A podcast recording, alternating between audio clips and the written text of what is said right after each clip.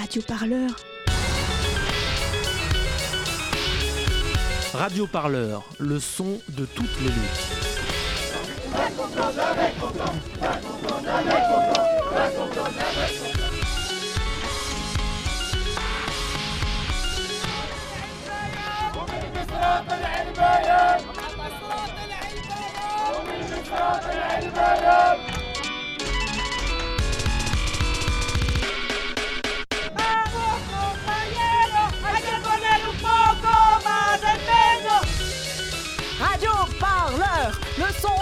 Luttes. Radio Parleur, le son de toutes les luttes. Bonsoir, bonsoir et bienvenue. Vous écoutez Radio Parleur, l'émission. Alors, ce soir, Radio Parleur hack un peu les ondes de Radio Campus Paris, comme euh, souvent, euh, pour une émission spéciale consacrée aux mineurs étrangers isolés. Alors, Radio Parleur, c'est le son de toutes les luttes. Vous nous retrouvez sur radioparleur.net et sur toutes les bonnes plateformes de podcast. Alors, aujourd'hui, euh, nous enregistrons cette émission le 18 décembre. C'est la journée internationale des migrants. Ce soir, dans plusieurs villes de France, il y aura des marches qui vont rassembler de multiples collectifs et surtout des gens qui viennent en aide aux personnes migrantes. Et nous avons choisi en cette journée internationale des migrants de vous parler d'un sujet difficile, celui de l'accueil des mineurs étrangers isolés. Oui, ils changent souvent de dénomination. hein. Pour les administrations, ils sont aussi les mineurs non accompagnés. Voilà, mais quelle que soit leur dénomination, dans la vraie vie des vrais gens, hein, comme on dit, ce sont des jeunes et ce sont des enfants souvent qui arrivent en France sans leurs parents. Depuis une dizaine d'années, les autorités ne cessent de s'alarmer de l'augmentation du nombre de ces jeunes. L'opposition de droite en prend aussi sa part. hein. On se souvient peut-être de euh, Valérie Pégresse euh, agitant le spectre des faux mineurs et demandant même à ce que ce statut soit supprimé. Bon, euh, cette euh, opposition de droite affirme d'ailleurs souvent que euh, ces personnes migrantes très jeunes tenteraient d'escroquer les autorités en se faisant passer pour plus jeunes qu'ils ne sont en réalité pour profiter d'une prise en charge. Alors une chose est sûre, ces dispositifs départementaux d'accueil qui sont censés prendre en charge hein, tous ces, ces jeunes qui sont livrés à eux-mêmes ne suffisent plus aujourd'hui à les héberger. L'hébergement citoyen prend donc de plus en plus souvent le relais pour éviter à tout prix à ces adolescents de dormir dans la rue, rue comme c'est le cas de beaucoup de personnes migrantes non prises en charge. hein. Il suffit de se rendre, là nous sommes à Paris, vous allez à Porte de la Chapelle, c'est n'im- n'importe quel euh, pilier du périphérique parisien, vous vous rendrez compte de ces euh, mini-campements de personnes qui dorment euh, dehors au quotidien. La question que nous posons ce soir est la suivante. Est-ce donc aux citoyens de protéger les mineurs quand les institutions défaillent? Nous en parlons ce soir avec des actrices de terrain. Euh, Pascal Boyer qui nous rejoindra dans quelques minutes. Agathe Nadimi qui est déjà avec nous. Bonsoir. Bonsoir. Vous faites partie du collectif des Midi du Mi, c'est ça? Absolument, c'est un collectif que j'ai lancé il y a deux ans. Voilà, donc qui vient en aide au quotidien aux mineurs isolés étrangers. Voilà, M-I-E, le, le Mi, ce n'est pas la mie de pain, hein, c'est C'est bien mineurs isolés étrangers. Exactement. Alors, vous serez en compagnie euh, de Catherine Daoud, qui est avocate euh, spécialisée en droit des étrangers et qui connaît très bien la situation euh, des mineurs étrangers isolés, puisqu'elle les défend au quotidien. Et au téléphone avec nous, Michel Peraldi, vous êtes anthropologue et sociologue. Vous avez publié en 2013 Mineurs non accompagnés, un défi pour l'Europe. Bonsoir à vous. Bonsoir. Alors, avant de commencer avec vous, euh, on va faire un petit point d'actualité avant de rentrer vraiment dans le, le dur du sujet, si je puis dire. Euh, avec euh, Sophie, nous allons faire un petit détour par la comédie française, Sophie. C'est ça. Je vais vous raconter mon dimanche soir. Alors je m'étais imaginé passer une soirée tranquille devant Netflix sous ma couette, combattant avec un chocolat chaud le blues de la reprise du lundi. Avant ça, j'avais raccompagné une amie à la gare vers 21h30, et ma soirée tranquille n'était pas encore compromise, jusqu'à que j'apprenne, via Twitter et des amis, qu'une action du collectif La Chapelle debout était en cours devant la comédie française. Et puis, c'est sur le chemin pour rentrer chez moi. Alors j'y vais, sans trop savoir à quoi m'attendre. Arrivé sur place, je tombe sur des voitures de police garées autour de la place et une nasse de CRS qui contient entre 300 et 400 personnes, des migrants, des militants et des personnes solidaires, avec des banderoles. Plus loin sur le boulevard, des camions et des bus euh, ne présagent rien de bon. Il pleut, à, verse et il ne fait pas très chaud. À proximité du théâtre, les spectateurs sortent, un peu étonnés de ce, qui se passe à quelques mètres. Une spectatrice en manteau de fourrure s'inquiète au téléphone que le métro soit fermé et commande finalement un taxi sans se rendre compte de la situation. Les CRS demandent aux gens de s'éloigner. Une dizaine de personnes sont venues en soutien, comme moi, et contemplent la NAS de l'extérieur. J'en apprends un peu plus sur ce qui se déroule actuellement. L'action, préparée par le collectif, visait à interpeller l'administrateur du théâtre Éric Ruff en vue d'obtenir un rendez-vous avec Christophe Castaner, le ministre de l'Intérieur, en pénétrant dans le théâtre. Contenus à l'extérieur, ils ont donc décidé de patienter jusqu'à l'obtention de ce rendez-vous pour revendiquer des papiers et des logements pour tous. Des acclamations de joie et des cris de protestation envers la police rythment la soirée. Il faut savoir que depuis le début des négociations de la loi Asile et Immigration, en novembre 2017, l'État a suspendu toute négociation sur les régularisations avec les collectifs de sans-papiers et de migrants. Seul le rapport de, de force semble pouvoir faire progresser les choses. Le temps s'éternise, je commence à être trempé. Et puis un peu énervé aussi. Les CRS nous repoussent de l'autre côté de la rue pour nous empêcher de comprendre et de voir ce qui se passe. Vers 23h30, un premier petit groupe de migrants est raccompagné au métro. Progressivement, la NAS est vidée, tous sont évacués vers le métro. Le collectif a depuis annoncé avoir obtenu un rendez-vous avec la préfecture pour une régularisation collective à raison de 30 dossiers par mois. La place se vide et je rentre chez moi. À deux rues de mon immeuble, pas loin de le port de la Chapelle, dans un parc. Trois personnes dorment là sous le préau, dans le froid, comme environ 3000 personnes à Paris, dont au moins 200 migrants, parce que les foyers d'accueil sont saturés. Et je ne peux pas m'empêcher de penser que si pour, régulariser, si pour régulariser 300 personnes, il faut 10 mois et surtout une action au cœur du premier arrondissement de Paris, alors le, programme, le problème est loin d'être réglé. Merci beaucoup Sophie. Alors Agathe euh, Nadimi, euh, quand vous entendez ça, est-ce que ça vous, ça vous surprend? C'est une cette mobilisation comme ça de, personnes, euh, de personnes migrantes? Ben non, pas du tout. C'est pas surprenant, hein, effectivement, quand on laisse euh, à la rue et qu'on prête absolument euh, aucun intérêt. voilà, c'est tout à fait logique que ces personnes revendiquent ce qui normalement est leur droit. Mais est-ce que ça arrive souvent que les personnes migrantes comme ça se mobilisent finalement, alors que euh, bah, elles sont souvent aussi euh, invisibilisées, euh, repoussées dans, dans, dans, des coins, dans des parcs, dans des avenues du président Wilson sur la commune de Saint-Denis qui est, qui est, limitrophe de Paris. Il y a des, des, petits coins, voilà, bien cachés comme ça à la vue. Comme ça, très souvent, finalement, les personnes migrantes, on a plutôt tendance à voilà, considérer qu'elles sont pas très visibles. Alors du coup, le fait de se mobiliser, c'est pas très courant finalement, non? Alors historiquement, il y avait avant ces campements de migrants hein, à Stalingrad et à Jaurès. C'est comme ça que moi j'ai commencé d'ailleurs à apporter euh, de l'aide et à m'investir. Et c'est vrai que du temps des campements de rue, il n'y avait pas cette, euh, ce côté complètement invisible. Hein. C'est-à-dire qu'il y avait, on avait réussi à créer une forme de solidarité. On avait un planning, les gens venaient. Euh, on se rappelle de Stalingrad, de l'avenue de Flandre, Halles, de Pajol, de Jaurès, du Canal. Voilà. Et ces campements de rue étaient là, ils étaient dans Paris. Et à partir du moment où, en novembre 2016, euh, il y a eu le centre de la mairie de Paris, hein, le centre d'accueil donc des primo, humanitaire, voilà, humanitaire à Porte de la, Chapelle. Chapelle. Et puis ensuite qui donc euh, très vite saturés, ne fonctionnant pas, a donné lieu à des campements euh, avenue du président Wilson euh, à Saint-Denis. Là, on a quand même senti que la, balle changeait de camp. C'est-à-dire qu'en gros, tout ce qu'on avait réussi, nous, à créer comme solidarité et à rendre aussi les choses finalement visibles, parce qu'elles étaient dans Paris, les journalistes venaient malgré tout. Enfin, les gens descendaient en bas de chez eux, prenaient le métro, allaient bosser et les voyaient, bah, d'un coup, c'est vrai qu'il y a une rupture et qu'ils sont, enfin, ils ont été complètement euh, parqués en fait euh, de l'autre côté du périph. Quoi. C'est, c'est un peu ça le, problème. Repoussés aussi, Repoussés de, plus en plus, euh, de plus, loin.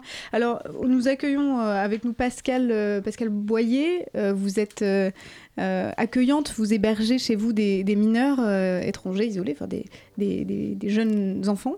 déjà, bonsoir à vous, merci à vous d'être là. Bonjour. Euh, alors, on, disait, voilà, juste avant euh, que, vous, vous veniez nous rejoindre, que finalement, les, mineurs et les, personnes migrantes, de manière générale, sont assez invisibilisés. Euh, j'aimerais qu'on fasse un peu le point sur qui sont ces jeunes. Vous-même, les jeunes que vous accueillez, qui sont-ils? Est-ce qu'ils sont très jeunes? C'est des minots qui ont une dizaine d'années Ils sont un peu plus âgés. Voilà, qui sont... Est-ce que vous pouvez nous en parler un petit peu? Donc euh, moi, depuis trois ans, euh, avec mon compagnon, nous hébergeons à la demande d'une amie qui m'a dit mais dis donc euh, chez toi il y a une chambre libre là j'ai une copine qui est militante à Paris d'exil et il cherche des hébergeurs est-ce que vous auriez un collectif parisien qui s'occupe des qui s'occupe des, personnes à la rue. des personnes à la rue mineurs. Il s'occupe que des mineurs. Et donc, c'est un collectif qui, qui est structuré avec des militants qui font des maraudes, qui recueillent euh, les jeunes, euh, des, militants qui sont plus sur les, aides administratives, juridiques, et puis euh, une grosse partie qui sollicite des gens comme nous qui avons la possibilité d'héberger. Donc depuis trois ans, on a hébergé environ, je dirais, une vingtaine ou 25 euh, mineurs, alors pour des périodes qui vont de une semaine, deux, trois jours, même parfois, à un an. Parfois, ils sont restés un an. Et du coup, ce sont des très jeunes, pardon, ou c'est des ados plutôt Ceux qu'on a hébergés, ils allaient de 15 ans à 17 ans et demi. Euh, parfois, ils arrivent, ils, ils viennent tout juste d'avoir 18 ans, mais s'ils ont, s'ils ont commencé des démarches euh, avant leur majorité, ils peuvent espérer être pris en charge par l'ASE. L'ASE, c'est l'aide sociale à l'enfance, qui est le dispositif départemental qui prend justement en charge euh, ces mineurs. Michel Peraldi, euh, vous qui avez euh, travaillé beaucoup, notamment sur les jeunes qui sont en, errance dans les pays du Maghreb, notamment au Maroc, vous avez travaillé dans des villes comme Casa, etc. Est-ce que vous, pouvez nous dire un peu qui sont, qui sont-ils, voilà, ces, ces, jeunes qui, qui arrivent jusqu'en France, dans le sud, mais aussi jusqu'à Paris et qui, voilà, sont dans la rue et qui sont en errance comme ça sans aucune prise en charge. Oui, alors c'est très compliqué hein, d'abord parce que, encore une fois, euh, euh, ce sont des populations très mouvantes, euh, très, et très changeantes, hein. mais je, pense que ce qu'a dit, dit, la dame avant moi peut, être généralisé, c'est-à-dire qu'on a affaire à des, à des adolescents plutôt qu'à des gamins qui ont entre 15, 14, 13 et puis 18 ans et qui sont, euh, euh, qui sont des, des, gamins qui sont souvent en déshérence déjà avant même de, de, faire le choix d'une migration ou d'un voyage migrant. Euh, c'est des gamins qui sont, qui sont en déshérence, c'est-à-dire qui souvent ont quitté leur famille ou se sont dehors ou par exemple, le, cas a été assez fréquent au Sénégal, notamment de, de, jeunes gamins homosexuels qui sont euh, euh, violemment repoussés par leur famille et qui se retrouvent à la rue euh, en situation de prostitution. Donc, d'une manière générale, le, phénomène de la migration n'est jamais qu'un moment de, vie qui sont des vies interrompues, arrêtées et qui sont voilà, des, vies à la rue ou dans des situations de grande précarité. Quoi. pardonnez-moi Michel Peraldi, mais il y a aussi des jeunes qui sont dans un je vais pas dire un projet, mais qui sont supportés, portés par leur famille, dont ils, payent souvent le, passage euh, jusqu'en France, qui payent les passeurs, fort cher d'ailleurs, et qui peuvent d'ailleurs s'endetter. Euh, c'est le cas notamment des profils de jeunes qui viennent de Guinée, par exemple. Oui, tout à fait. Alors on, a ça euh, aussi. On a aussi des, jeunes. Euh, alors ça, c'est notamment, on a vu le cas en Algérie euh, avec ce qu'on a appelé à un moment donné les haragas. C'est des, jeunes qui, parfois avec le soutien de leur famille d'ailleurs, ont tenté une fois, deux fois, trois fois de, passer avec un visa, donc ont été refusés par les consulats français ou, autres européens, et qui donc, au bout de trois, quatre, cinq tentatives office légal euh, euh, choisissent la voie de, de, la clandestinité. Quoi. Radio Parleur, le son de toutes les luttes. Écoutez-nous sur radioparleur.net.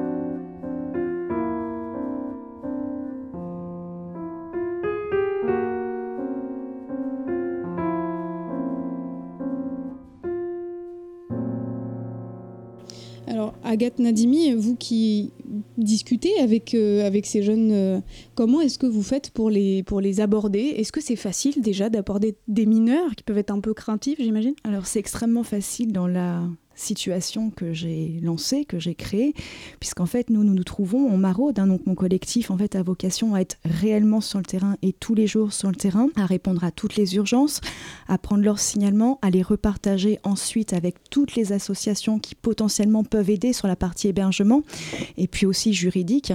Donc, derrière, les signalements sont pris. Moi, je suis une alerteuse terrain avec tout un tas de gens qui maintenant m'ont rejoint, de façon à occuper un planning toute la semaine. Alors c'est très simple parce qu'en fait on est posté à côté du dispositif d'évaluation de ces mineurs isolés étrangers qui est donc géré par euh, la Croix-Rouge, un prestataire de la mairie de Paris, rue du Moulin-Joli à Couronne.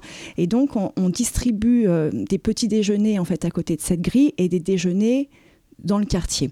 Donc ces jeunes, on va les voir et on leur dit clairement, ben voilà, nous on est là pour t'aider, on sait ce qui se passe, on sait que tu as été refusé, on va t'expliquer le papier que tu as dans tes mains, voilà, on, va t'orienter dans tes démarches administratives, on crée justement euh, de l'amitié, de la solidarité autour de toi, on sait que tu vas être à la rue et on va essayer de trouver des solutions. Donc forcément dans ces conditions-là, ça se passe très bien puisqu'on leur apporte une, confiance qui s'installe. Il y a une confiance qui s'installe facilement. Euh, voilà, on, tend la main et ils ont besoin d'une main tendue, donc ils l'attrapent et on crée comme ça des liens. Moi, il y a des jeunes maintenant avec qui je suis toujours en contact euh, depuis deux ans, trois ans, euh, qui s'en sont sortis. Certains bien, certains pas encore tellement. Et l'idée, elle est là, elle est qu'on est là en fait pour leur venir en aide. Donc c'est facile, c'est facile. Quelques jeunes sont un peu parfois méfiants, mais ils comprennent bien que on est juste des personnes solidaire, qu'on n'y a rien, il n'y a aucun intérêt là-dedans, si ce n'est euh, que de leur venir en aide, quoi, d'être là pour eux. C'est assez intéressant parce que euh, ce que vous dites, c'est vous êtes seulement des personnes solidaires et du coup, ils vont vous faire confiance. Vous pouvez nous parler de, de ce rapport à l'institution qui est un rapport. Il n'y a plus de confiance en fait, c'est ça que vous êtes en train de dire? Il y a une rupture de confiance quand ces jeunes arrivent aujourd'hui auprès du demi, donc de ce fameux dispositif d'évaluation et qu'ils s'en font chasser. Euh, dans des conditions euh, parfois très violentes. Hein. Ça a quand même donné lieu à un jeune euh, qui a sauté du quatrième étage au tribunal parce qu'il est arrivé, qu'on lui a dit de partir, on lui a dit de revenir, il est revenu, on lui a dit de repartir. voilà, ça donne quand même des situations d'une grande violence où ils sont complètement baladés. Hein. C'est aussi valable d'ailleurs pour les migrants tout court, c'est-à-dire que les institutions aujourd'hui les, baladent, que la police les chasse, qu'on leur demande de partir, d'aller d'un endroit puis d'un autre. J'ai assisté à des choses lourdes, vraiment, notamment, je me rappelle rappelle d'une évacuation d'un campement euh, à Pajol où les migrants avaient été quand même poussés en fin d'évacuation dans une bouche de métro à Max Dormois. Donc ça, ça veut bien dire disparaissez.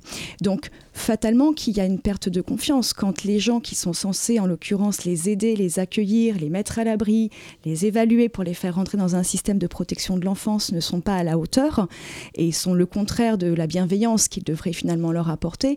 Quand ils voient des gens gentils qui sont vraiment là pour le coup pour les aider, euh, qui n'y ont aucun intérêt, si ce n'est de se dire bah au moins voilà, celui-là a eu un petit téléphone, celui-ci dormira au chaud ce soir. On propose une fête de Noël, un truc sympa pour eux. Enfin, voilà, tout ce qu'on peut apporter. Euh, ils sont euh, plutôt euh, heureux de trouver ça parce que sinon, bah, ils sont effectivement seuls et seuls vraiment dans la rue et en proie à tous les dangers sans aucune forme de bienveillance. Alors justement, peut-être est-ce, je me vais me faire l'avocat du diable ce soir, hein, ce qui va être extrêmement euh, agréable. Mais euh, si je reprends les chiffres qui sont parfois un peu euh, sujets à caution, l'an dernier, 25 000 mineurs sont arrivés en France. Je reprends les chiffres du ministère de la Justice. Seulement 14 915 000 à peu près ont été reconnus mineurs et pris en charge justement par les dispositifs qui disent tous dans leur déclaration aux médias, mais nous n'avons plus la place d'accueillir tous ces jeunes. Et d'ailleurs, on n'est même pas sûr qu'ils soient vraiment des jeunes, etc. Est-ce qu'il n'y a pas euh, justement un problème de, sous-dimensionnement des, des structures d'accueil? Parce que tout simplement, le nombre des mineurs étrangers isolés ne fait qu'augmenter, explose, et donc sature complètement les structures. J'ai juste envie de répondre que ils doivent s'adapter en fait. Enfin, s'il y a un nombre d'arrivées plus conséquent, ce qui est le cas, euh, de fait, c'est pas ni leur problème ni notre problème à nous collectifs ou associations qui derrière les aidons. Enfin, c'est voilà, c'est prévisible. Euh, les chiffres savent être euh, a priori analysés. Donc euh, c'est quelque part pas notre problème. On a vécu un hiver dernier où on courait après des jeunes dans la neige qui étaient remis dehors sans même un duvet, sans même un manteau, qui n'étaient même pas orientés vers les gymnases du plan grand froid parce que du coup ils n'étaient pas prétendants puisqu'ils étaient mineurs. Remis dehors, vous voulez dire par euh, la Croix-Rouge et par les Absolument, remis dehors par la Croix-Rouge qui leur disait ben, tu t'en vas en fait. Donc c'est ce qu'on appelle nous entre nous le refus au guichet. C'est-à-dire que le jeune ne prétend même pas une évaluation, il arrive et immédiatement il y a en fait un délit de faciès. C'est-à-dire qu'on va dire ce jeune n'est pas mineur. Il va pas prétendre du coup à une vraie évaluation. Euh, et donc, instantanément, il va être remis en fait dehors. C'est-à-dire, il, espérait pouvoir euh, ne pas l'être et en fait, il y retourne. Donc, aujourd'hui, enfin, ça, c'est c'est pas, je veux dire, le, problème en fait des gens qui les qui ouvrent leurs portes, qui les accueillent, qui les hébergent, qui les aident, et encore moins euh, le problème des premiers concernés qui eux arrivent jusqu'ici sans avoir connaissance du nombre d'arrivées. Enfin, je veux dire, c'est n'est pas à prendre en considération. Michel Peraldi, est-ce que c'est ça le problème finalement Je peux sur cette question.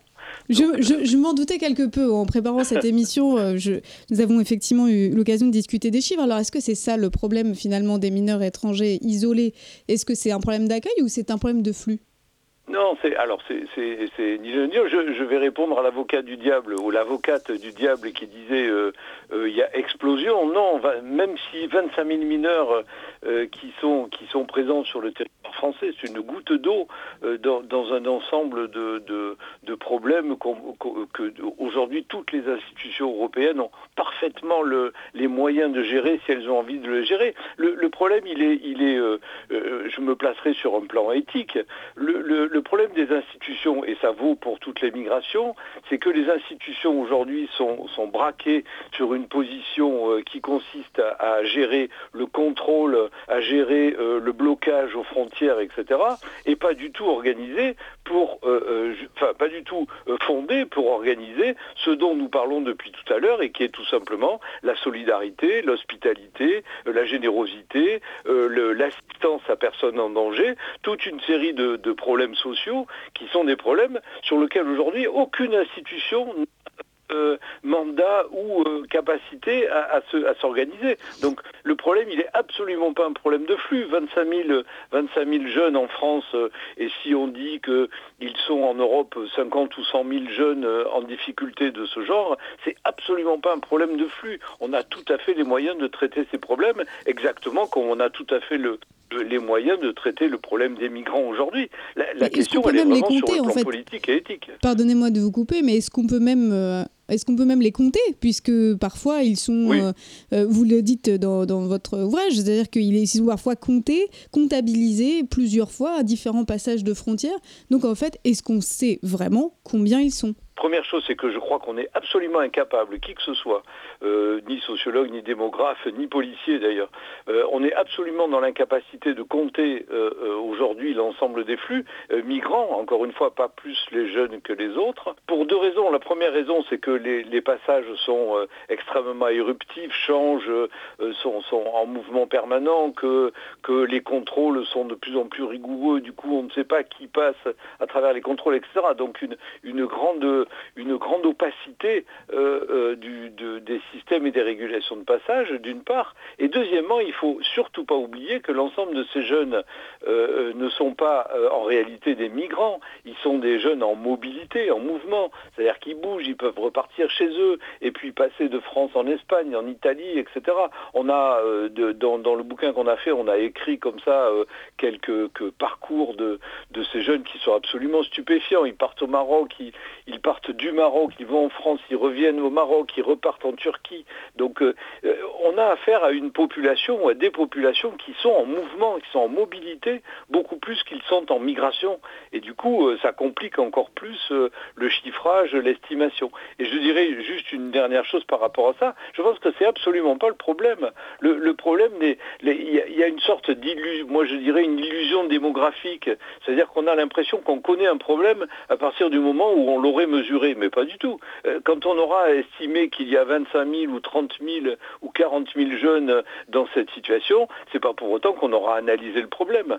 Analyser le problème, c'est encore une fois d'abord comprendre qui sont ces jeunes et d'où ils sortent, et comprendre aussi pourquoi les solidarités ne marchent pas. Euh, et je dis les solidarités parce qu'il y a aussi un phénomène dont, on parle peu, mais qui est assez préoccupant d'un point de vue sociologique, c'est que, y compris les solidarités communautaires et ethniques, ne marchent pas avec ces jeunes. Quand vous avez des jeunes Algériens à la rue aujourd'hui, ça veut dire aussi que les diasporas, les communautés, euh, voire les institutions euh, euh, religieuses ou autres, qui auraient elles aussi capacité à organiser de la solidarité, n'ont plus capacité à le faire. ni souvent les ONG ou les associations qui sont prises de court, évidemment, ni les solidarités en fait, personne ne peut vraiment le... personne ne comprend le problème. C'est ça que vous, vous, dites finalement, Michel Peraldi. Personne ne peut vraiment vraiment comprendre le, problème euh, aujourd'hui. Alors, on va essayer quand même. Hein, euh, bon, modestement, Yori. Je vais me tourner vers Agathe. Vous qui, qui êtes euh, là sur le terrain et qui voyez la situation, est-ce qu'on est face à une explosion, en tout cas pour vous, pour les midis du MIE L'année dernière, c'était exactement les mêmes quantités conservées. L'année d'avant aussi. Alors, on parle en fait et des périodes dans l'année où il y a plus ou moins en fait hein, Parce qu'on parle, de 300 personnes. Mais les arrivées, elles sont liées euh, voilà, aux conditions climatiques, elles sont liées euh, à tout un tas de choses qui sont de fait régulières par saisonnalité. Donc aujourd'hui, c'est le discours que tient la mairie de Paris. C'est que la mairie de Paris dit qu'ils sont effectivement... Euh, de plus en plus nombreux, qu'ils ne peuvent même plus accéder aux dispositifs d'évaluation parce qu'ils sont trop nombreux c'est pas exactement le cas. C'est-à-dire qu'ils sont peut-être un petit peu plus nombreux, mais ça encore une fois, c'est une question de période. Donc on sait que octobre, novembre sont des mois où ils sont toujours un peu plus nombreux. Euh, j'ai quelques chiffres hein, sur le territoire parisien. On a pris 97 signalements de jeunes que nous avons croisés sur le mois de novembre, euh, donc refusés une fois à la rue. Et puis il y a tous ceux qu'on n'a pas rencontrés, qui sont planqués euh, aux quatre coins de la capitale. voilà, parce qu'on n'est pas, c'est pas notre travail, donc on n'est pas de 9h à 18h près de la grille. Hein.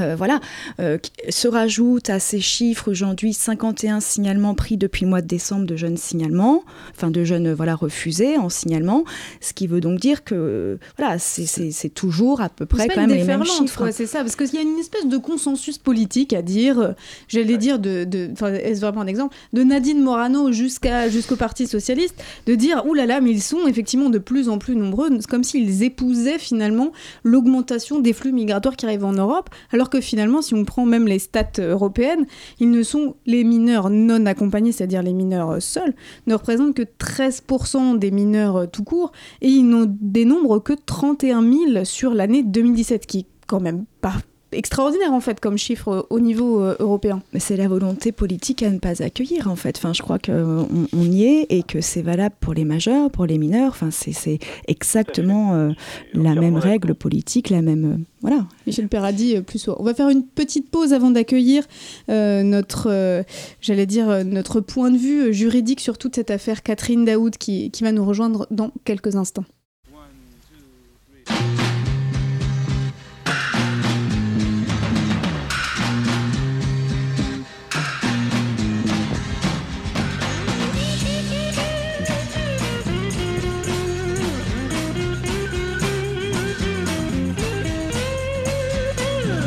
Must be some kind of way out of here.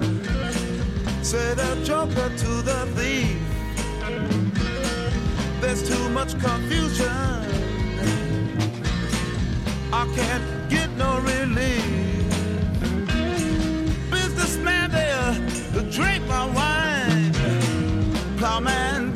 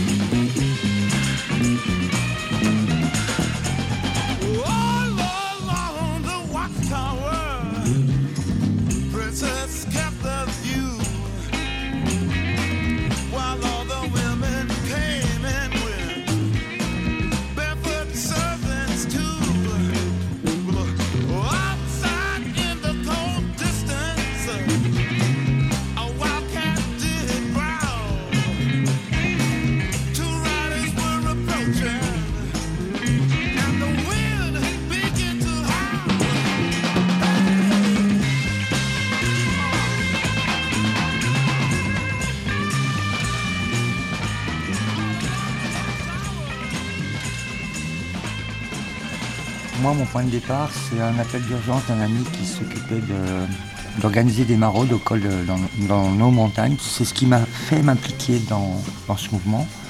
Dans un premier temps, en tant que maraudeur qui porte secours euh, à ces personnes en danger. Et puis, depuis cet été, on a eu un tel afflux d'enfants mineurs. J'ai été famille d'accueil pendant deux mois. J'ai stabilisé euh, le temps qu'on leur trouve euh, comment dire, euh, un point de chute viable et pérenne, du fait que l'État était défaillant à ce niveau. On a pris en charge des enfants à tour de rôle dans nos familles, afin de, pouvoir les orienter et les stabiliser surtout, quoi, parce qu'ils sont quand même pas mal perturbés, fatigués, exténués par leur, voyage propre. Quoi. Tu parles d'un afflux de mineurs, c'est combien à peu près si on devait donner une estimation? 1200 mineurs euh, qui sont passés euh, l'an passé. Quoi. C'est énorme. Ouais, complètement. Surtout qu'on a qu'une petite, que de petites structures d'accueil ou le réseau de parents accueillants. C'est quoi ce réseau? Disons qu'on a regroupé nos adresses et quand il y a des besoins, on, on nous appelle et comme on a une chambre ou un salon, on, on aménage des lieux pour qu'ils puissent être dans de meilleures conditions au centre où il y a quand même, on va dire, surpopulation par rapport à la capacité d'accueil. Parce que le centre est prévu pour accueillir 16 personnes et on a eu des points cet été jusqu'à 120. Donc c'était des dortoirs organisés euh, dans le garage, etc. etc. et le, garage était à la fois dortoir et réfectoire, par exemple. Donc pour les préserver un peu, parce qu'on a eu des mineurs très jeunes, hein, il y a eu des 12 ans, il y a eu des 14 ans, pour les protéger un peu de, cette euh, ambiance d'adulte, ambiance de, stress et de soulagement d'être arrivé en France. Euh, et pour pouvoir leur offrir un, environnement serein et, chargé où on puisse donner un peu d'amour à tous ces, tous ces gamins, comme on dit, et surtout les, les réconforter sur ce qui, ce qui allait venir d'eux. Voilà, c'est un, peu. Donc, tous ces parents, on est sur un listing et quand il y a des gros besoins, on nous appelle et, et on prend. Ça s'est fait euh, dans l'urgence cet été parce que le, centre était euh, débordé en termes d'effectifs. Et j'ai eu un appel du réseau et j'ai dit oui. On arrivait à peine de vacances, les sacs n'étaient pas encore pas défaits. Mais on a dit oui sans réfléchir et, et puis on a assumé par la suite. On avait parlé avec ma compagne et mes, mes deux enfants qui étaient, qui étaient d'accord. Donc voilà, il n'y avait pas de, pas de barrière, comme on dit, hormis celle des frontières. Ça t'a pas fait un peu peur au début euh, de te dire justement je vais prendre plusieurs personnes? J'imagine que c'est pas une seule personne ni deux, c'est. La peur, non. Enfin, la peur, oui, la, peur de voir débarquer les, les, forces publiques à la maison parce que j'étais dans une totale illégalité, on l'est toujours d'ailleurs, puisque tout le monde continue. Et par rapport à la violence et la rapidité, on n'a pas eu le temps de réfléchir euh, au côté juridique, euh, les, sanctions qu'on encourait. Nous, on l'a fait dans, dans notre esprit de solidarité montagnarde, comme on dit, où on ne peut pas laisser les enfants à la rue ou dans de mauvaises conditions de vie. Et c'est pour ça qu'on l'a fait. Et voilà, on n'a pas eu le temps de réfléchir parce qu'ils étaient tellement en détresse, ces enfants, qu'on a apporté tout ce qu'on pouvait en termes de relations affectives et de sécurité euh, du cadre. C'est le propre d'une famille, c'est protéger les enfants, quoi. Voilà, Philippe, le témoignage de Philippe, qui est artisan et qui vit sur les hauteurs de Briançon, au micro de, de Tristan Goldbron, qui, était, euh, qui est reporter à Radio Parleur et qui est allé euh, justement voir un peu la situation dans le Briançonnais.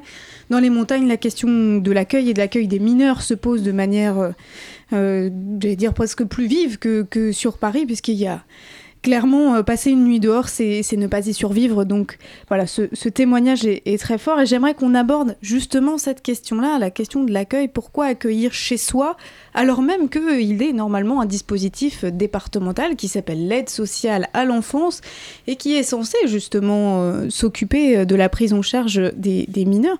je me tourne vers Pascal, euh, parce que vous vous accueillez chez vous. Qu'est-ce qui vous a décidé à un moment donné à vous dire je Bon, voilà, j'ai une chambre, je l'ouvre. est-ce que vous avez eu des craintes à un moment donné ou est-ce que ça a été évident? Voilà, comment ça s'est fait pour vous? Moi, j'ai été sollicitée par une amie qui militait à, à la TIMI, donc qui est, qui est la team mineure de Paris. De Paris, euh, et, qui m'a demandé d'utiliser de, cette chambre qui était libre pour, pour accueillir euh, des mineurs. Comme par ailleurs, je suis enseignante, que je travaille avec euh, des enfants, des adolescents, j'étais assez sensibilisée à cette question. Et militante aussi, bien sûr, je vais manifester avec les sans-papiers. et là, je me disais, bah, c'est vrai, concrètement, je peux apporter une aide euh, à ces jeunes qui sont à la rue. Donc euh, voilà, j'ai répondu oui depuis trois ans. Euh, et comment ça se passe alors? Est-ce que ça se passe bien Ça se passe très bien, voilà. C'est vraiment, non seulement, bon, c'est un acte militant et on aide, mais nous, on, vit des moments très intéressants. Parce que c'est vrai, ces jeunes qui sont refusés parfois au motif euh, que leur discours est trop élaboré pour être celui d'un mineur. Parfois, les motifs de refus, c'est ça. Enfin, quand ils nous montrent leur papier, on se dit c'est sidérant parce que ce sont vraiment des adolescents. Donc ils ont, ils ont une vie comme moi j'ai eu trois enfants euh, qui maintenant sont adultes, donc voilà, j'ai une petite expérience. Et quand j'accueille ces jeunes, c'est des, des, jeunes comme tous les, comme tous les autres, mais c'est vrai qu'ils ont quand même euh, une façon de s'intéresser au monde, forcément, puisqu'ils l'ont parcouru dans. Ils l'ont traversé souvent. Ils l'ont traversé. Et, euh, et donc, c'est toujours des rencontres très intéressantes. On, a, on passe des, des, moments, des repas très enrichissants. Et moi, je regrette pas. À la fois, d'une façon militante, je suis très contente, mais humainement, je suis contente de toutes ces rencontres que j'ai faites. Et est-ce qu'il y a des choses auxquelles euh, vous pouvez faire attention? Par exemple, pas dire certaines choses? Parce que vous savez aussi que c'était des euh, qui ont vécu des choses très dures. Passer par la Libye, c'est quand même pas facile. Euh, c'est voilà. un douze euphémisme. Voilà, à quoi est-ce qu'on fait attention dans ces cas-là? Donc nous, notre, euh, on a été un tout petit peu avertis par, par les associations qui nous envoient ces jeunes d'effectivement de ne pas être intrusif, de ne pas leur poser de questions par contre, on reçoit leurs paroles. Si eux, ils ont des questions à nous poser, s'ils ont envie de nous dire quelque chose. Et c'est vrai que moi, du coup, j'ai reçu le témoignage d'une jeune fille qui, qui m'a, alors que je lui disais, mais pourquoi tu veux pas aller au cours d'alpha? Et elle m'a dit, mais non, il y a des garçons. Et moi, je lui dis, bah et alors? Et c'est vrai que là, du coup, j'ai eu le témoignage de ces viols répétés en Libye, qui, euh, qu'il a fallu que je reçoive. Et. Euh, et bon, et je l'ai après dirigé, je lui ai dit effectivement de, se libérer de ça. Je, lui ai demandé, j'ai signalé euh, aux associations sa situation pour que pour qu'elle pour qu'elle soit aidée. Moi, je j'ai juste euh, voilà accepté sa parole et après j'ai j'ai passé le relais pour que le travail qui devait être fait avec euh, cette jeune fille soit fait. Donc, ne pas être seul finalement aussi face à ces histoires qui mm. sont sont douloureuses. Recevoir la, douleur des autres, c'est pas toujours évident. Michel Peraldi, est-ce que ces parcours justement, je pose la question à l'anthropologue là, c'est qui sont des parcours difficiles mais qui peuvent aussi être des parcours d'errance. C'est, je vais poser une question très bête, mais ça fait quoi aux gens? Voilà, tout simplement d'être dans ces parcours où, bon, on n'est pas sûr d'arriver quelque part au final. Ah ben, c'est des, enfin, je sais pas, je sais pas comment le dire simplement, mais c'est des vies cassées, quoi. C'est-à-dire qu'on on a, on a affaire à. Encore une fois, j'insiste sur le fait que leur, euh, leur errance, euh, leur, leur euh, commence pas forcément au moment de la migration. Elle a commencé avant, quand ils sont sortis de chez eux, quand ils sont partis de chez eux. Et encore une fois, ils se trouvent dans une situation qui est, qui est une situation quasi générale de, de, leur vie, qui est une situation d'indésirable. Ils sont indésirables dans leur famille. Mon, mon collègue Michel Agy avait sorti un livre où il parlait justement de, des indésirables. Et je trouve que c'est, les jeunes dont nous parlons ici, c'est un peu la, quintessence de, ce processus d'indésirabilité euh, qui, qui, qui, fait d'eux des, jeunes, euh, encore une fois, dont la vie est cassée et brisée. moi, je, je suis très admiratif, je me permets de le dire, de, ce qu'a dit la dame avant, parce que je trouve c'est, c'est, formidable et très courageux de s'occuper de ces de ces jeunes, c'est presque encore plus formidable et plus courageux que de s'occuper de gens euh, dont les vies sont, sont, des problèmes, parce que, encore une fois, on, a affaire à une sorte de, de, méfiance généralisée, d'opprobre généralisée. C'est-à-dire qu'en gros, on a l'impression que toute la société, euh, sauf euh, les, quelques poignées de militants que nous sommes, la société entière s'oppose à ces jeunes et les regarde avec, avec méfiance. Donc c'est vraiment formidable de, de prendre ça en main, mais c'est c'est fondamental. C'est-à-dire que quand on est, euh, euh, quand on voit les, pannes de toutes les solidarités, encore une fois, euh, qui, pourraient prendre en charge très facilement ces tout petits problèmes. Ce problème, c'est une goutte d'eau. Donc il suffirait que, que quelques que quelques énergies se mobilisent, institutionnelles, etc. Et puis on n'en parlerait plus. Le problème serait réglé. Est-ce que les énergies institutionnelles sont sont les bonnes finalement euh, Je me tourne vers vous, euh, Agathe Nadimi. Est-ce que finalement l'accueil en institution type ASE, foyer d'aide sociale à l'enfance, les foyers, ça évoque tout un imaginaire, mais bon, ils sont très très différents euh, d'un département à l'autre. Entre un foyer de l'ASE et une famille d'accueil, en fait, finalement, qu'est-ce qui est le mieux pour vous? Alors, de ce que j'ai pu constater avec l'expérience, c'est que le foyer, c'est déjà, j'allais presque dire, dans le meilleur des cas. Aujourd'hui, sur le département de Paris, les jeunes, une fois qu'ils sont pris en charge par l'ASE, sont très souvent, trop souvent, laissés dans des hôtels en fait. Hein, et, ce qu'on appelle les hôtels sociaux, qui sont hôtels des hôtels qui sont des hôtels sociaux complètement miteux, euh, qu'on connaît bien, dans des quartiers absolument miteux, où personnellement je ne laisserai pas mon fils de 16 ans euh, traîner le soir pour aller acheter un kebab euh, au pied du métro La Chapelle. Voilà, donc ça c'est encore le foyer, c'est encore une alternative si euh, il est bien encadré, ce foyer où le jeune va quand même pouvoir trouver des repères, se faire des copains, avoir un éducateur qui va veiller sur lui. Euh, voilà, donc en gros on a l'hôtel où ils sont très souvent livrés à eux-mêmes. On a ensuite en deuxième alternative le foyer, ça dépend quel foyer et comment. Et puis quelques familles d'accueil, mais sur Paris, il n'y a pas de famille d'accueil. En réalité, c'est pas un dispositif qui est mis en place pour l'accueil des mineurs isolés par le département. Euh, il y a quelques mineurs qui sont donc ensuite redispatchés, euh, c'est ce qu'on appelle la clé de répartition. Le juge va dire, OK, ce jeune est pris en charge, il n'y a pas de place à Paris, donc envoyé sur d'autres départements les milieux ruraux, généralement, euh, font appel à des familles d'accueil. Euh, j'ai suivi des jeunes donc, qui se sont retrouvés en famille d'accueil. Et là encore, on est très loin de la solidarité euh, de Pascal, qui du coup a fait le travail et de ces hébergeurs solidaires qui décident finalement de s'intéresser au public des mineurs isolés étrangers, qui font vraiment ce choix par militantisme ou parce qu'ils euh, sont sensibilisés par leur parcours. On se retrouve dans des familles d'accueil qui en fait sont payées hein, par l'aide sociale à l'enfance et qui euh, jusqu'à maintenant ont souvent eu euh, des jeunes français, des enfants français et qui ne sont pas du tout en fait dans cette forme de bienveillance. Je, je, fais écho à ça parce que j'ai un cas très précis en tête hein, d'un jeune afghan que j'ai aidé très longtemps, Hamid, qui s'est retrouvé balancé dans une famille d'accueil près d'Alençon et ça se passait extrêmement mal, c'est-à-dire qu'il remis sur une famille raciste euh, qui euh, le traitait d'arabe alors qu'il était afghan, qui euh, s'énervait pour un oui, pour un non parce qu'il était bah, pas comme d'autres garçons, voilà, européens qui aimaient le foot. Il avait une autre sensibilité, ce jeune homme, et ça s'est très très mal terminé. Ça s'est vraiment extrêmement mal terminé. Il y a eu des, des, alertes, il est rentré en grève de la faim, il y a eu des enregistrements hein, qui prouvaient cette maltraitance. Donc là encore, il y a des scénarios qui sont très loin d'être les scénarios qu'on imagine de familles d'accueil bienveillantes. Euh, voilà. Donc, une fois qu'ils sont pris en charge, bah, la lutte continue parce que souvent, ils sont extrêmement mal pris en charge. C'est que, que, le début. Yori. Dans, dans, le, dans le cas contraire, euh, est-ce que vous avez une idée du rapport qu'a l'institution à l'égard des, familles, euh, des citoyens qui se mobilisent, des militants? Est-ce que l'institution, elle les prend en compte Absolument pas. Euh, alors on n'attend aucune reconnaissance de la part des institutions. Euh, c'est pas du tout la raison pour laquelle on le fait. En revanche, il y a vraiment cette forme en fait, je crois, de mépris hein, de, qui sont ces gens qui viennent en aide, qui euh, sacrifient aussi hein, de leur euh, vie personnelle pour donner du temps, pour donner de l'énergie, pour donner de l'argent, pour voilà être là quoi. en l'occurrence, c'est pas tout le temps des riverains, hein, c'est aussi des gens qui traversent parfois Paris pour aller aider dans ces quartiers qui sont pas leurs quartiers. Et en fait euh, on est très peu finalement euh, considéré, on est très peu entendu. Enfin, je rencontre assez régulièrement les institutions Elle préfère ne pas parler avec moi que de parler avec moi. Et ça, je l'ai bien compris.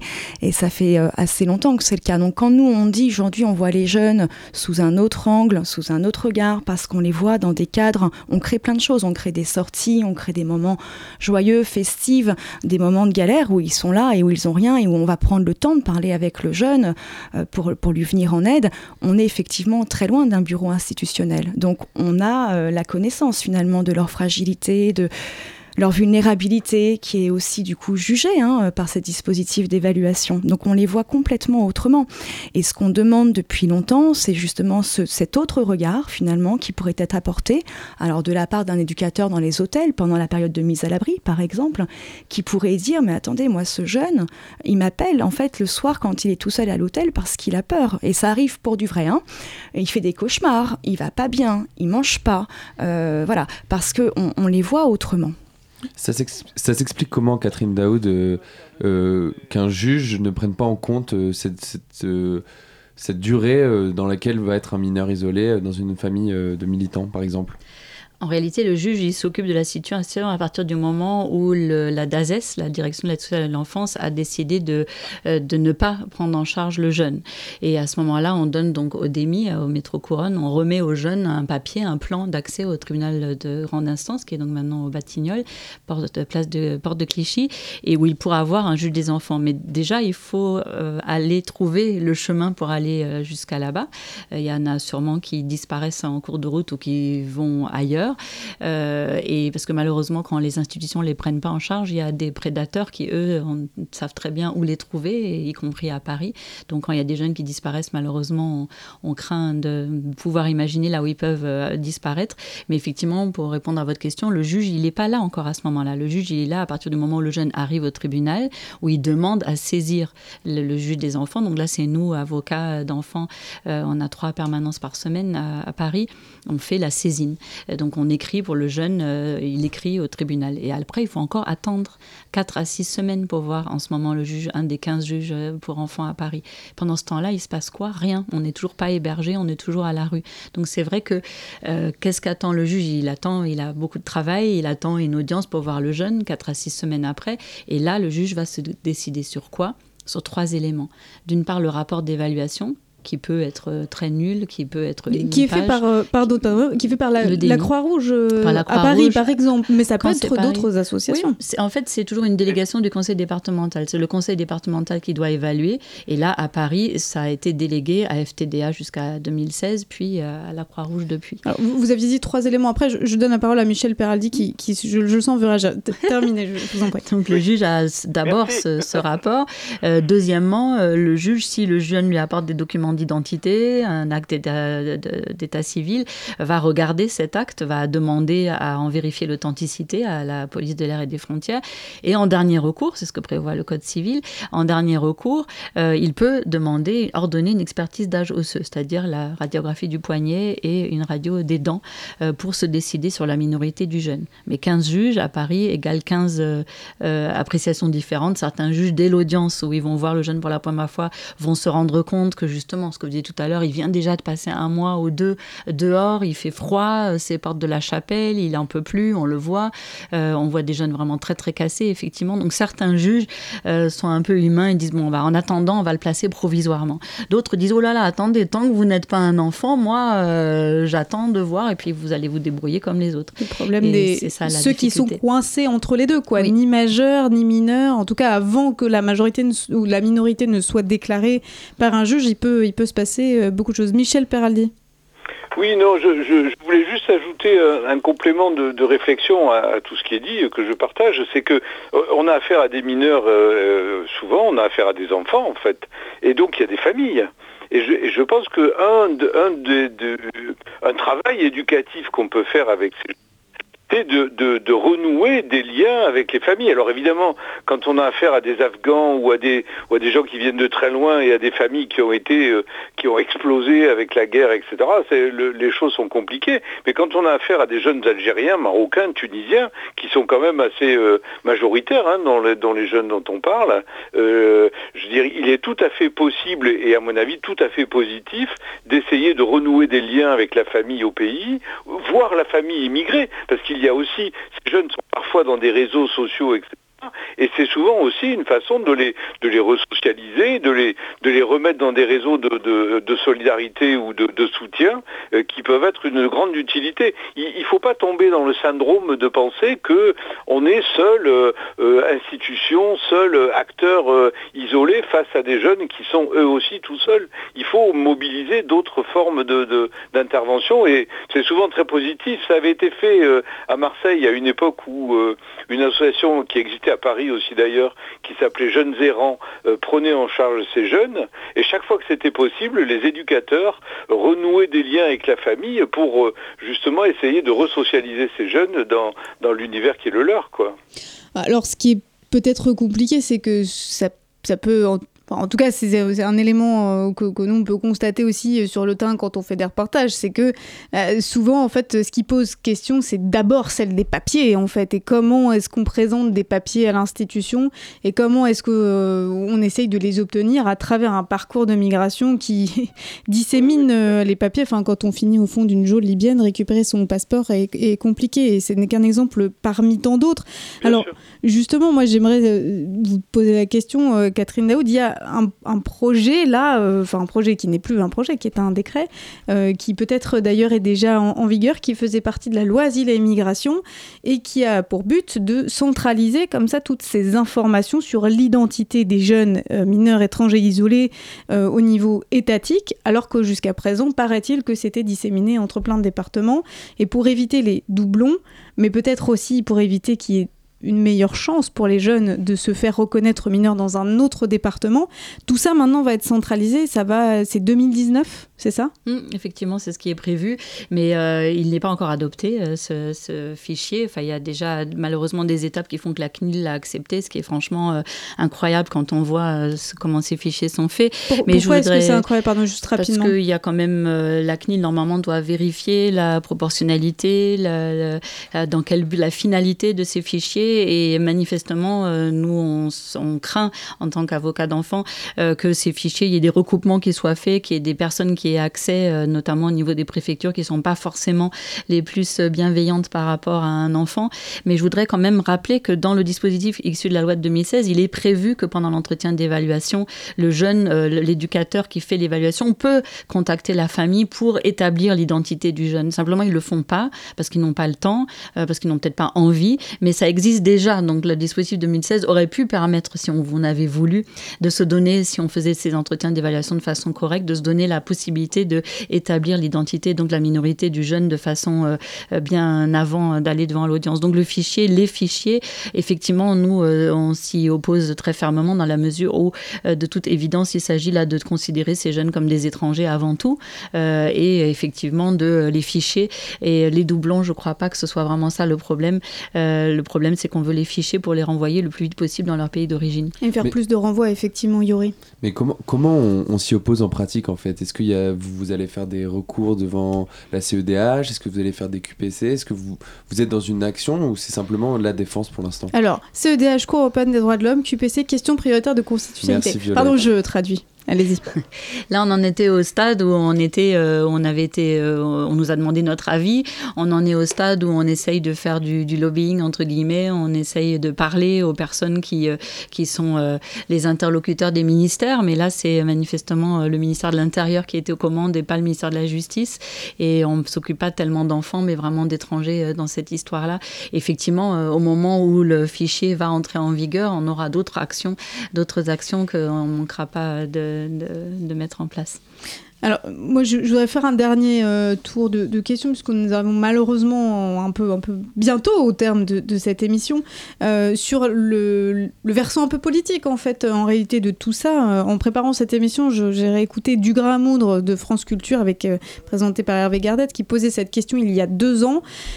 Suffit-il d'être mineur pour être protégé? Alors, en fait, là, clairement, nous avons répondu à cette question non, voilà.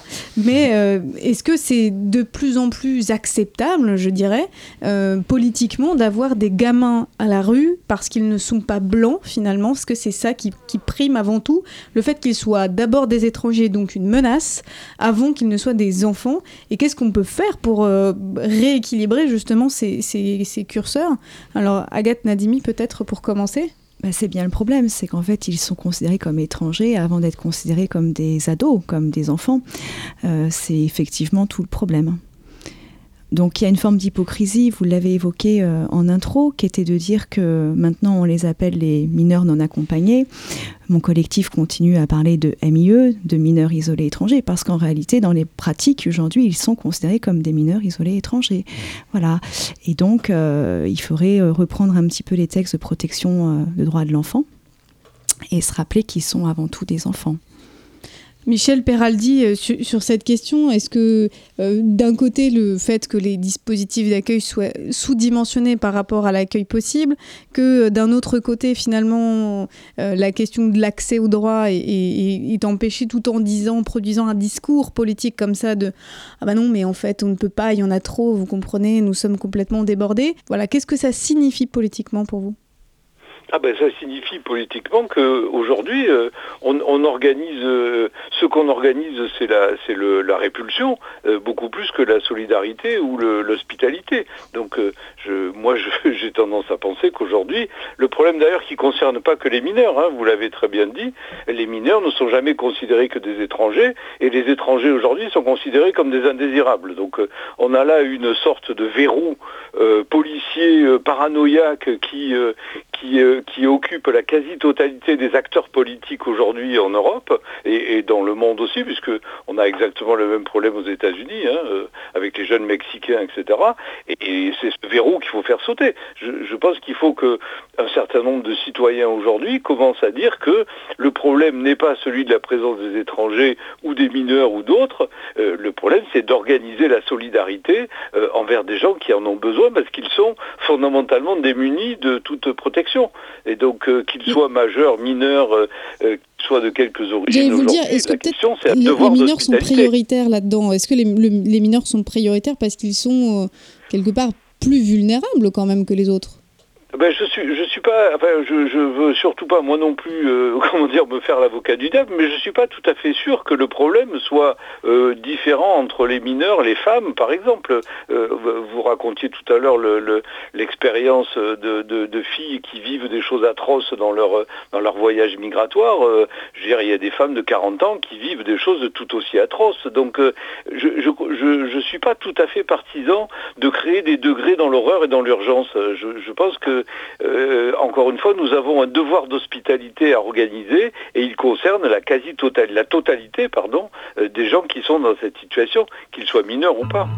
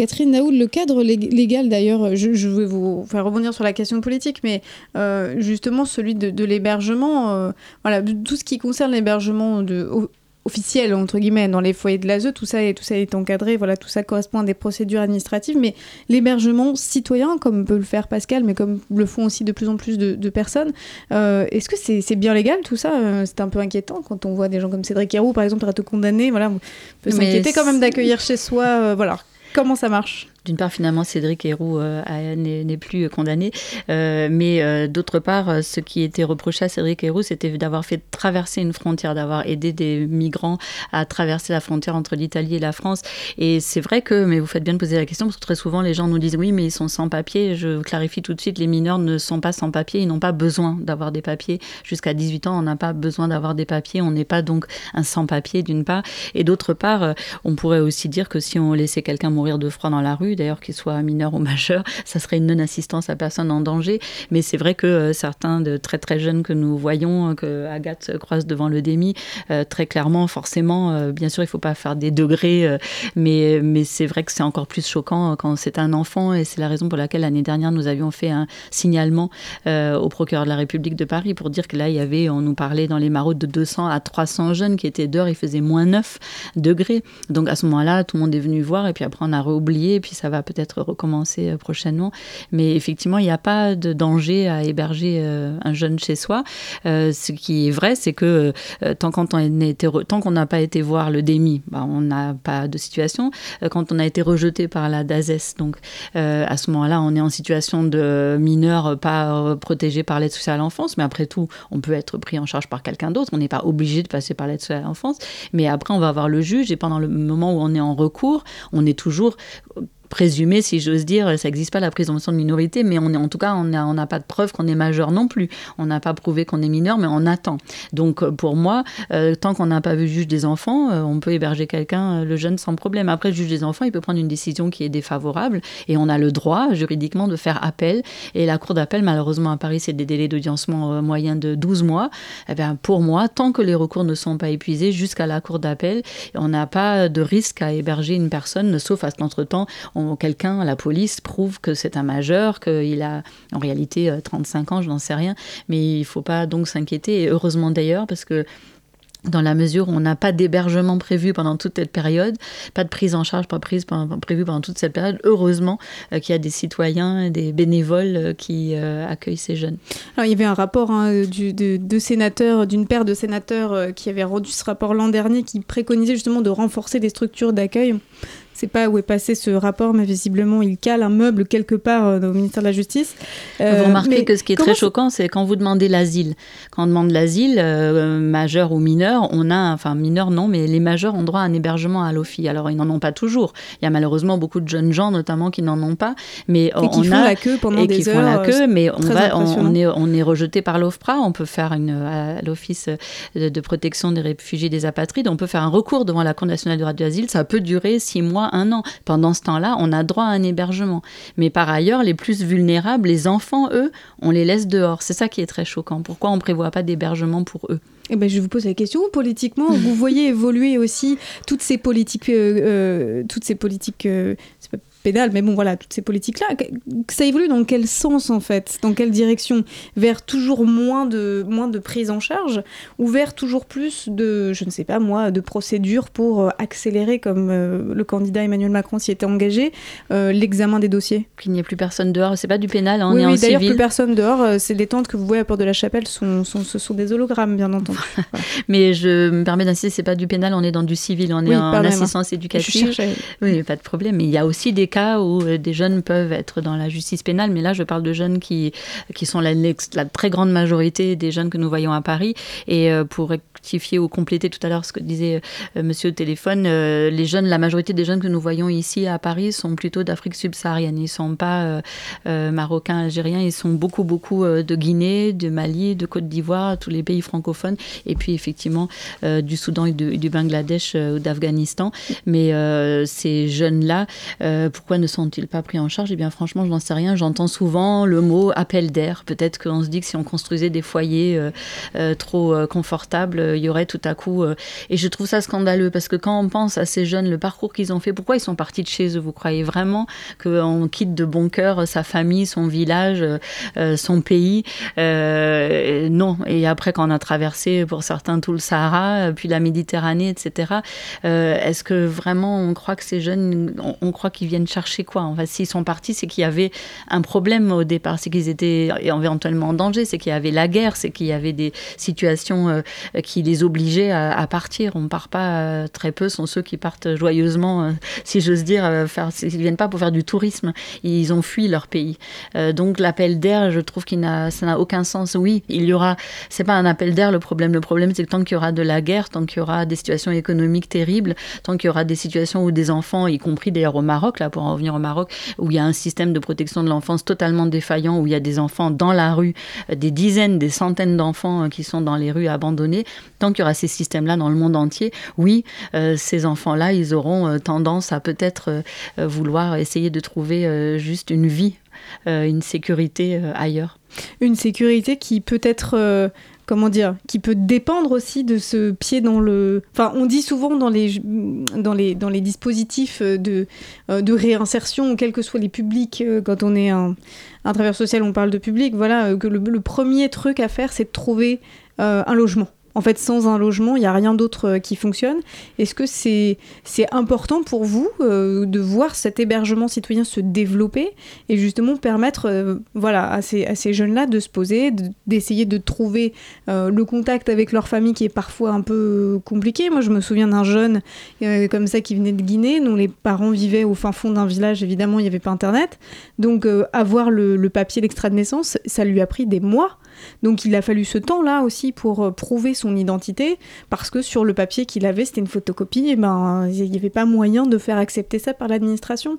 Dans, dans ce moment-là, quand on est abrité, est-ce que vous direz que c'est presque la chose la plus importante je ne peux pas dire que je suis favorable au développement de l'hébergement citoyen. L'hébergement citoyen est une, supplée une carence de, du département. Donc moi, pour moi, un enfant, il doit être pris en charge comme le prévoient les textes français, quelle que soit sa nationalité, son statut euh, juridique, il doit être pris en charge par les à l'enfance. C'est le département qui doit les prendre en charge dans des foyers, évidemment pas dans des hôtels euh, euh, garnis de galles et de punaises sans suivi éducatif. Et c'est ça la réalité aujourd'hui de beaucoup, la, major voilà, la majorité d'entre eux. Et encore, ça, ce sont ceux qui ont la chance d'être dans, dans l'hôtel d'aide sociale à l'enfance. Mais effectivement, bien entendu, dans la mesure où actuellement on constate que 80% de ceux qui se présentent au DEMI sont rejetés, eh bien, on est bien content qu'il y ait des gens qui veuillent bien les, les héberger. Mais euh, ces gens qui les hébergent, de qui s'agit-il? Alors jusqu'à maintenant, on peut se dire globalement, ça a l'air de bien se passer, mais ces gens, ils sont pas agréés par l'aide sociale à l'enfance. Euh, ces gens sont certainement des personnes admirables, mais malheureusement, il peut aussi y avoir des prédateurs dans les personnes qui hébergent les jeunes. Il y a eu quelques cas heureusement très rares, mais ça existe aussi. Alors bien sûr, il y a des associations qui, qui ont des réseaux, qui, qui vérifient qui est qui, et on fait en sorte, on espère ne pas confier des enfants à n'importe qui. Mais franchement, euh, moi, là, il y a un gamin qui était porte de la chapelle. Bah, j'ai appelé des gens et qui ont appelé des gens et j'espère qu'il est entre de bonnes mains. Mais c'est pas ça qu'on peut souhaiter pour ces enfants-là. Yuri. Je me tourne vers vous, Pascal. Euh, vous, vous seriez prête à, à vous tourner vers les institutions s'il y avait un changement de politique et à être agréé par des organismes euh, publics?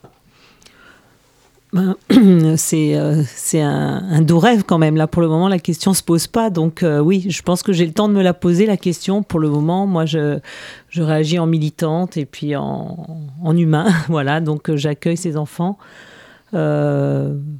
Je sais pas, oui. Si... en tout cas, je fais pas ça pour être rémunéré. Donc, euh, les familles d'accueil, je sais qu'elles sont rémunérées. Moi, c'est pas mon projet.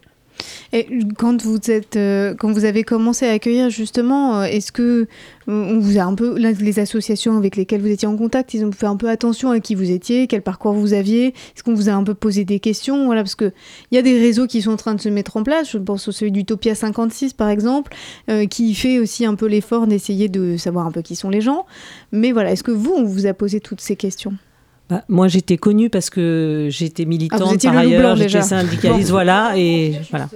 Agathe Nadimi. Euh, la réalité, c'est qu'aujourd'hui, on manque cruellement, quand même, il faut le dire. Hein. Alors, euh, tout ça, c'est l'idéal, c'est ce qu'on aimerait effectivement qu'ils se mettent en place, que l'ASE tout de suite euh, les intègre, voilà, dans des foyers, que les choses se passent bien comme elles doivent se passer. Mais il y a une réalité terrain qui est quand même là, c'est qu'aujourd'hui, on en est à payer des nuits d'hôtel hein, sur des petites cagnottes en fait faites par des citoyens pour pouvoir mettre les plus vulnérables à l'abri parce que le réseau solidaire d'hébergement fiable que nous connaissons à travers les associations euh, sont absolument saturés. Voilà, donc aujourd'hui, pour faire simple, une chambre d'hôtel au mois dans l'hôtel le moins cher qui n'est pas l'hôtel miteux, ça coûte 1400 euros par mois. Voilà, pour pouvoir héberger deux jeunes sur des cagnottes donc montées hein, par des collectifs dont je fais partie ou d'autres personnes solidaires qui sont complètement alarmées en fait. Hein. C'est très violent. Moi quand j'envoie des personnes marauder à côté du demi et que la personne trouve un jeune de 14 ans qui pleure, qui s'agrippe à la grille du demi en disant pourquoi ils me mettent dehors, pourquoi ils me mettent dehors, c'est une violence qu'on se prend nous en fait de plein fouet. Donc évidemment que derrière on a envie aussi d'alléger les gens qui se prennent cette violence de plein fouet c'est avant tout pour le jeune qu'on le fait, mais il y a aussi euh, la souffrance des gens qui viennent en aide parce que c'est très violent. Donc derrière, on va effectivement essayer de trouver les solutions, coûte que coûte.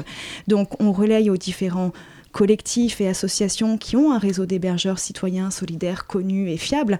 Mais il est vrai aussi que quand ça déborde de partout, et puis ça veut dire qu'il faut trouver la relève. Un jeune qu'on commence à, à faire héberger, quand un recours dure, dans le meilleur des cas, on va dire deux mois, mais dans le pire des cas, huit mois, neuf mois, hein, euh, euh, voilà, expertise des documents, puis test osseux, euh, que le juge va aller jusqu'au bout finalement. Hein, et que c'est extrêmement long, euh, on ne peut pas euh, remettre un jeune dehors, donc il faut trouver de la relève. Donc on passe notre vie à chercher en fait cette relève sans fin, sans fin, à chercher tout finalement, à chercher euh, de quoi les nourrir, à chercher de quoi les habiller, à chercher des fonds pour acheter des téléphones, à chercher des recharges Laika pour qu'ils puissent téléphoner et faire venir du pays leurs papiers. Bah, comment ils téléphonent s'ils n'ont pas de téléphone et qu'ils n'ont même pas de recharge pour pouvoir appeler, à chercher justement derrière les solutions hébergement. Donc en fait on s'épuise parce qu'on cherche, on cherche, on cherche avec beaucoup d'entrain et beaucoup d'espoir de toujours trouver.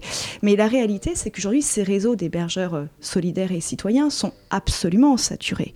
Donc là, on attend des mesures urgentes, en fait, tout de suite, là. On va pas se retaper le même hiver que l'année dernière. Donc on attend tout de suite, en fait, l'ouverture d'un lieu spécial fait pour les mineurs isolés étrangers, tout de suite. Et ça fait des années qu'on le demande. Et là, la seule solution qui a été trouvée, c'est d'ouvrir un gymnase pour les primo-arrivants, c'est-à-dire pour ceux qui sont dans le dispositif de mise à l'abri du demi pendant la période d'évaluation. Pendant la période d'évaluation, qui vont être remis dehors après du gymnase. Hein. Mmh. Période d'évaluation dont nous pourrions aussi parler, puisqu'elle voilà. a si ces, Et c'est donc violences un, un gymnase sec qui ne répond absolument pas à ce qu'on demande. On ne demande pas un gymnase pour la période de mise à l'abri pendant l'évaluation. On demande à un gymnase ou n'importe quoi pendant la période hivernale. Et pardonnez-moi, vous demandez, mais à qui? On demande au ah bah, département, on demande à l'État, on demande à la mairie de Paris Donc là, c'est la mairie de Paris qui doit faire le job sur Paris. On est sur le territoire parisien.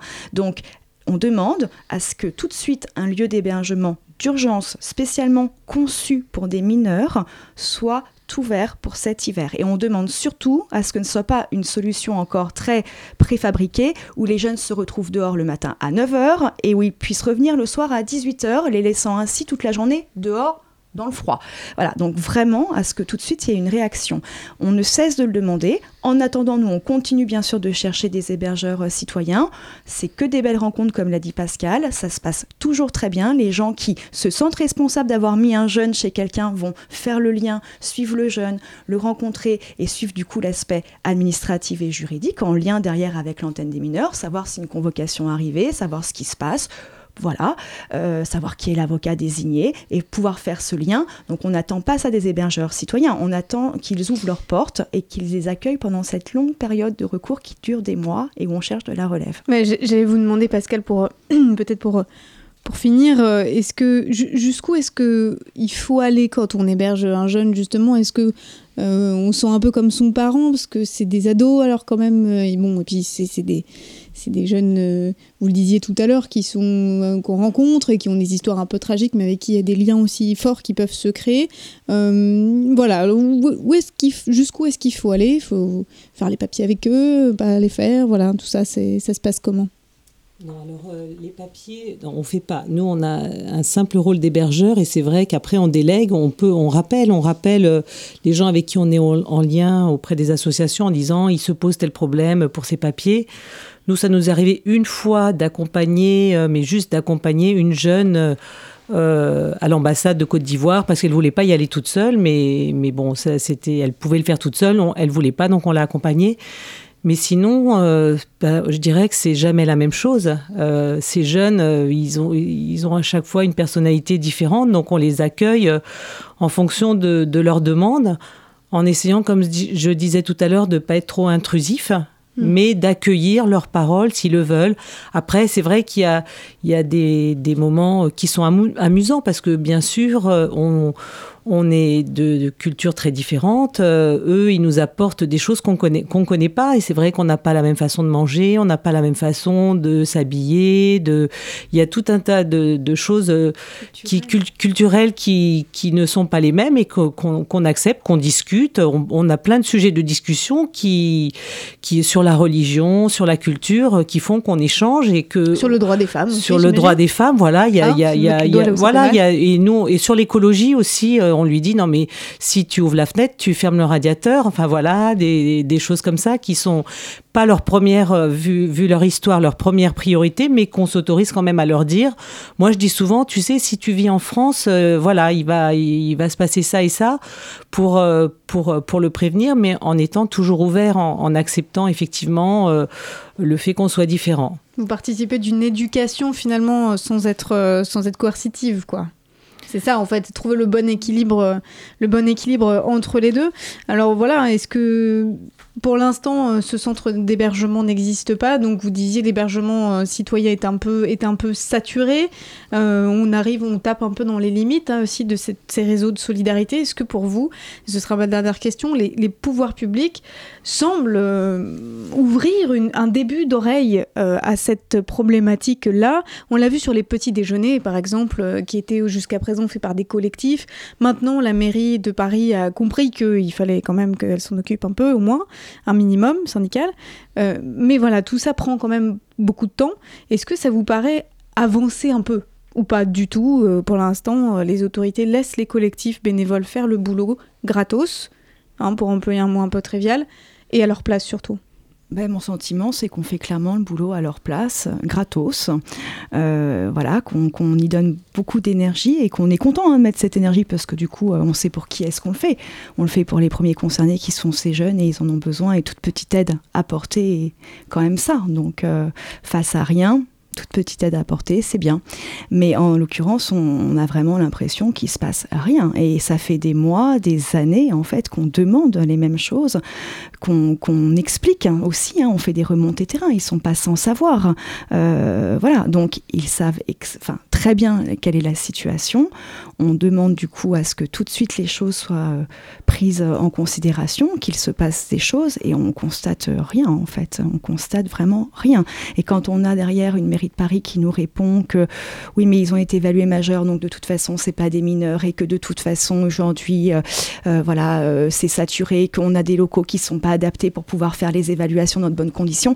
Mais c'est pas notre problème juste en fait c'est pas notre problème. Il faut arrêter de se trouver en fait des excuses. mécaniques voilà. Et en fait toutes les excuses je veux dire sont, sont données mais on, ne peut pas nous les entendre parce qu'en attendant nous sommes sur le terrain. Et on constate, alors on le sait ça, mais qu'est-ce qu'il se passe? Enfin, Qu'est-ce qui. Voilà. Qu'est-ce qui se passe finit, plus de la moitié sont reconnus mineurs. Et toute cette période-là où ils auront vécu dehors, c'est dur aussi si on est majeur, mais a fortiori, si on a été mineur pendant toute cette période, c'est encore plus insupportable parce que cette période-là ne nous, sera jamais réparée, ni psychologiquement, ni euh, physiquement, euh, ni par rapport au droit au titre de séjour. Parce que ce qui compte, c'est la date à laquelle on est pris en charge par l'aide sociale à l'enfance. Si on met un an et demi à vous prendre en charge, d'ailleurs, ça nous arrive même parfois de façon très cynique, on se dit peut-être c'est pas pour rien que les délais d'audience en style long quand c'est mm. le jeune qui fait appel euh, parce qu'il demande son placement. Parce que ça nous arrive comme ça que, eh ben, entre-temps, le jeune, il est vraiment devenu majeur. Et donc à ce moment-là, il n'y a plus rien à faire. Il n'y a plus rien à faire qu'il euh, il est majeur, il est sur le territoire. Et Lui trouver éventuellement un petit boulot pour qu'il suive le parcours des sans-papiers qui mettent ensuite plusieurs années avant de se faire, euh, avant de se faire régulariser. Ouais. J'aimerais quand même qu'on finisse sur une note un peu, un peu positive, puisque nous allons quand même marcher d'ici quelques minutes sur cette journée internationale des migrants. Vous y allez les unes et les autres? Oui? Moi, je marche tous les jours avec eux. je cours même dans tous les sens. Mais effectivement, il faudrait vraiment, euh, quand on en parle autour de soi, on se rend compte que les gens ne savent pas. Effectivement, on pense à sans-papier, etc. Mais ce qui a le mieux à faire, c'est de rencontrer certains d'entre eux. Il y a des gens très généreux qui même ont juste un canapé lit et qui acceptent de recevoir un jeune sur le canapé lit. Et c'est vrai que c'est des rencontres magnifiques et qu'il y a des jeunes, ces jeunes-là, ils, ils, veulent juste une chose, c'est aller à l'école. Et puis il y a des jeunes qui ont des parcours incroyables et qui après, là, j'ai un jeune Guinéen qui a passé quelques temps au parc de la Et qui a attendu longtemps d'être reconnu mineur, bah là maintenant il est en terminale S. Il y a vraiment, euh, ils pensent qu'à travailler, ils veulent vraiment euh, travailler, réussir. ils ont des parcours euh, scolaires et des formations. On est bien content après qu'ils viennent. ensuite ils travaillent, ils font des, des des empreintes, des emplois que souvent on n'a pas forcément envie, nous, de prendre, des, entre aides-soignants, euh, euh, cuisiniers, etc. Et c'est des jeunes qui, après, ils payent des cotisations de sécurité sociale, ils payent l'impôt et ils sont d'excellents citoyens. Et oui, ils vont aussi peut-être euh, un jour euh, marcher pour défendre, euh, pour défendre les droits de, ceux et celles qui, arrivent aujourd'hui.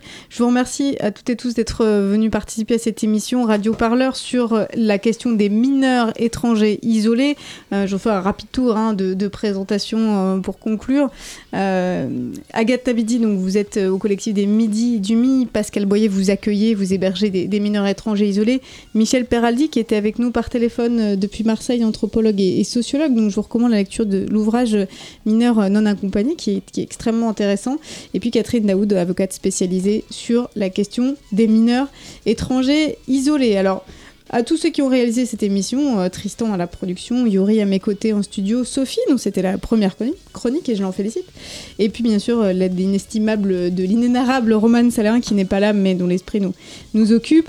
Donc Radio Parleur reviendra dès janvier pour vous parler de lutte sociale, pour parler de tout ce qui fait lutte en France. Et bien entendu, on vous parlera un peu des Gilets jaunes encore. Désolé, mais ils sont là. Alors bon, comment faire euh, autrement? C'est extrêmement intéressant. On verra comment le mouvement évolue. Vous pourrez retrouver tous nos reportages sur radioparleur.net et ça s'écoute bien sûr sur toutes les meilleures plateformes de podcast. En attendant, on vous souhaite des joyeuses fêtes. Euh, profitez bien, essayez d'y survivre, ne mangez pas trop et buvez beaucoup, c'est la meilleure des stratégies. Mais avant de nous quitter, lors de chaque émission, nous faisons l'erreur de donner la parole aux vrais gens, car c'est la marque de fabrique d'un média qui nous ressemble et qui rassemble. Un média où les journalistes aiment qu'on leur fasse mal. C'est donc l'heure de retrouver la lettre du socios de Radio Parleur.